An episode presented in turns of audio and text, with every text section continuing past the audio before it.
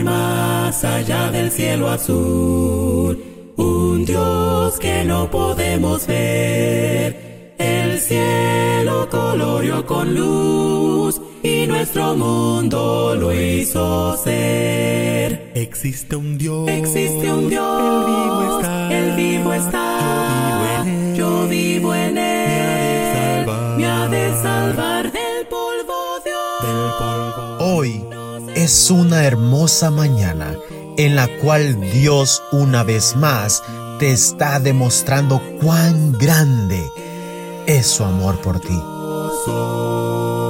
Buenos días.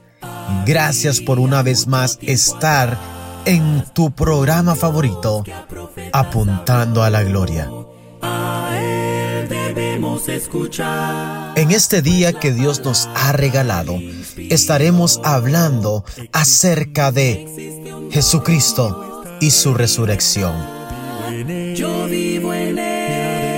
El fuego que encendió la caldera de la iglesia del Nuevo Testamento fue una inquebrantable creencia de que si Jesús hubiera sido solamente un hombre, habría permanecido en la tumba. Miles de profetas se han proclamado durante nuestra era y en cada una de sus tumbas encontrarás sus cuerpos sin vida. Los primeros cristianos no podían permanecer callados acerca del hecho de que aquel a quien vieron colgado de una cruz caminó otra vez sobre la tierra y se le apareció a 500 personas.